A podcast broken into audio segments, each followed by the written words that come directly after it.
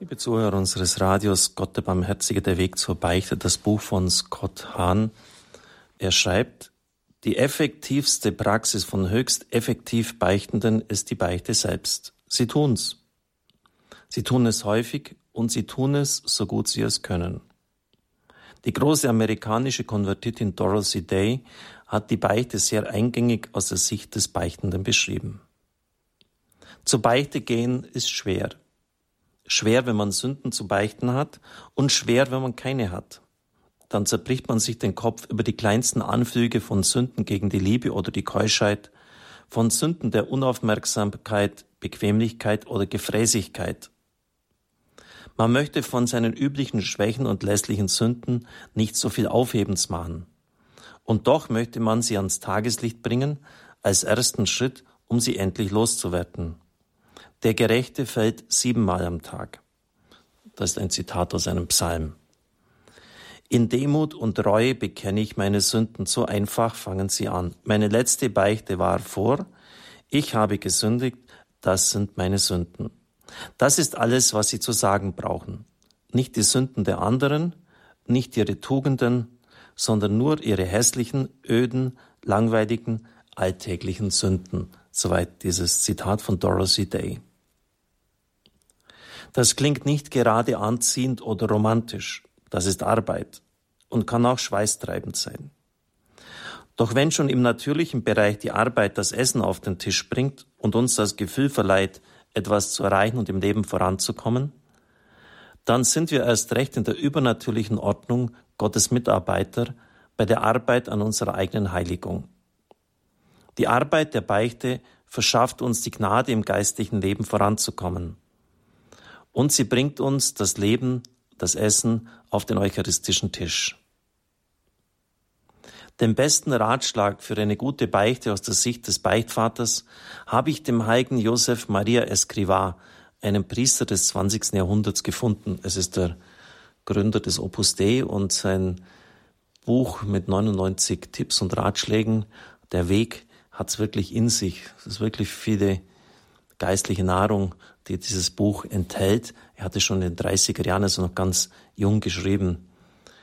Er riet dem Beichtenden, den 4K zu folgen, nämlich komplett, klar und knapp und dann knirscht. Das, und das zerknirscht ist vorher in Klammern gesetzt. Im Englischen sind das die vier Cs, also clear, complete and contritious, also bis contrition mit äh, Zerknirschung. Und das geht ja bei uns im Deutschen, kann man ja nicht, äh, ist das kein Kader, wo sie das Zer in Klammer gesetzt, zerknirscht, komplett. Verschweigen Sie keine Todsünde, aber schließen Sie auch alle lässlichen Sünden ein, die Sie bedrücken.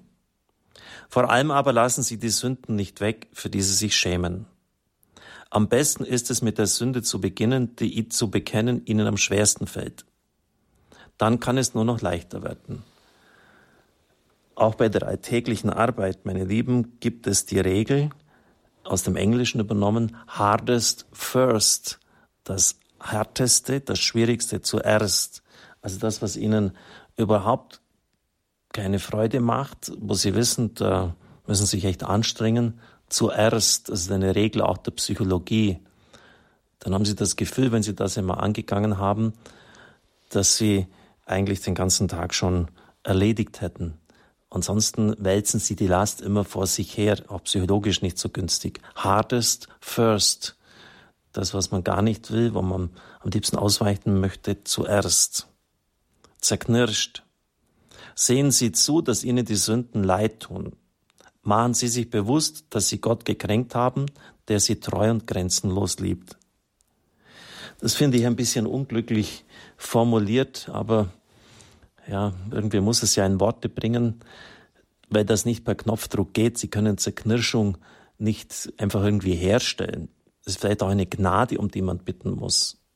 Denken Sie an den Zöllner und den Pharisäer, die im Tempel beten.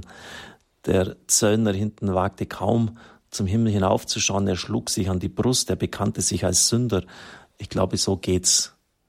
So muss man es machen. Und man kann auch wirklich um die Gnade in der tiefen Reue beten weil diese Knirschung ist das all, die Reue, die wirkliche Reue, die Betrübnis ist das alles Entscheidende. Sonst haben sie nur eine mechanische Beichte. Und natürlich, wenn man jetzt öfters zum Beichten geht, ist das schwierig, äh, ja, wie soll ich sagen, zu induzieren oder herzustellen. Aber es muss ihnen schon wirklich leid tun. Äh, und je mehr das einen, ihnen leid tut, äh, desto mehr kann auch die Vergebung wirken. Klar, vermeiden Sie jede Raffinesse. Reden Sie Ihre Sünden nicht schön, sondern vergewissen Sie sich, dass der Priester versteht, was Sie sagen wollen. Ja, der Priester soll verstehen, was Sie sagen sollen. Da fällt mir folgende Geschichte ein, dass ein Priester bekannt war, dass er schwerhörig war und da sind die Leute gerne zu ihm äh, zur Beichte gekommen und da ist einer reingegangen, hat sich wirklich so ereignet und hat gesagt, trari, trara, trari, trara, das waren jetzt meine Sünden, sprechen Sie mich los.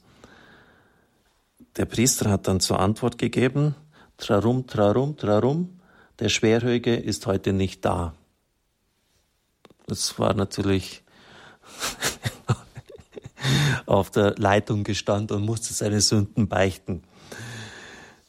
Also, manche Leute machen es auch so, dass sie in der letzten Zeit immer weniger, weil die sowieso dann komplett ausbleiben, dass sie bei wichtigen Sachen sehr leise sprechen und dann muss man ein paar Mal nachfragen. Ja, das ist natürlich auch peinlich für den Beichtvater, wenn man nichts mehr versteht oder sie nuscheln es absichtlich vor sich hin. Also entweder beichte ich oder ich beichte nicht. Und wenn ich da hingehe, um dann etwas zu sagen, aber gleichzeitig zu vertuschen, äh, indem ich eben unmöglich äh, mich ausdrücke, indem ich die Sprechweise nicht klar habe, dann lassen Sie es gleich bleiben. Knapp. In allem fassen Sie sich kurz. Sie brauchen nicht alles bis ins kleinste Detail zu schildern. Häufig wollen wir uns damit nur rechtfertigen und entschuldigen. Wir konstruieren besondere Umstände oder schieben die Schuld auf andere. Außerdem ist die Zeit des Priesters kostbar und gehört auch anderen Beichtenden. Doch noch einmal, das Entscheidende ist, dass Sie es tun. Schieben Sie Ihre Beichte nicht auf die nächste Gelegenheit. Knapp. Da muss man auch dazu sagen, dass es bei schweren Sünden, bei Todsünden wichtig ist, dass Sie auch die Umstände schildern. Also das kann dann auch sein, dass es eben nicht knapp ist, sondern schon ein bisschen ausführlicher.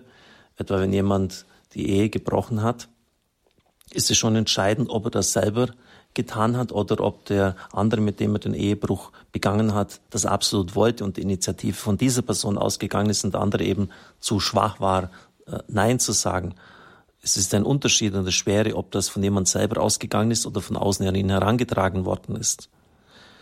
Oder kann auch sein, gut, dann ist natürlich auch schuld, wenn Alkohol mit im Spiel war, dann sinkt die Hemmschwelle von vornherein. Aber Sie merken, bei solchen Dingen ist es schon auch wichtig, auch beim Gericht wird ja unterschieden, ob es ein Mord oder ein Totschlag ist. Äh, und das, das, das bemisst natürlich dann ganz anders auch das Strafmaß. Und so auch hier dann, es ist wichtig, dass Sie schon auch die Dinge dann konkret nennen. Gerade beim sechsten Gebot ist es für den Priester sonst sehr, sehr unangenehm, wenn er irgendwie nachfragt. Und das äh, wird zu Recht auch in der Beichtausbildung den, äh, den Priestern nahegelegt, dass sie da nicht irgendwie neugierig sind und den geringsten Anschein eines Voyeuristen vermeiden. Aber wichtig ist, dass dann die Beichtenden nicht von vornherein versuchen, etwas schön zu reden oder zu verschleiern. Ich kann mit dem Ratschlag nur anschließen. Das Entscheidende ist, dass Sie es tun. Probieren Sie es einfach mal. Beten Sie auch zuvor, dass Sie an den richtigen Beichtvater kommen, ist auch wichtig beten Sie auch für ihn, dass er Ihnen das sagt, was jetzt für Sie wichtig ist. Aber das ist nicht unbedingt das, was Sie hören wollen. So gibt es mir auch viele Spezialisten, die in der Beichte genau das hören wollen, was Sie jetzt für richtig erachten. Und oft sitzt der Beichtvater ganz anders und er würde Ihnen genau das Richtige sagen, aber Sie sind es nicht bereit, innerlich anzunehmen. Also entweder äh, machen Sie das und dann machen Sie es gescheit oder Sie lassen es ganz grundsätzlich. Aber einfach so ein bisschen da rumspielen und weil es halt dazugehört, das Machen, das, das hilft ihnen geistig nicht weiter. Ich darf ihnen den Segen spenden. Es segne, heile und behüte sie, dein mächtiger und gütige Gott, der Vater und der Sohn und der Heilige Geist. Amen. Ich wünsche Ihnen einen gesegneten Tag.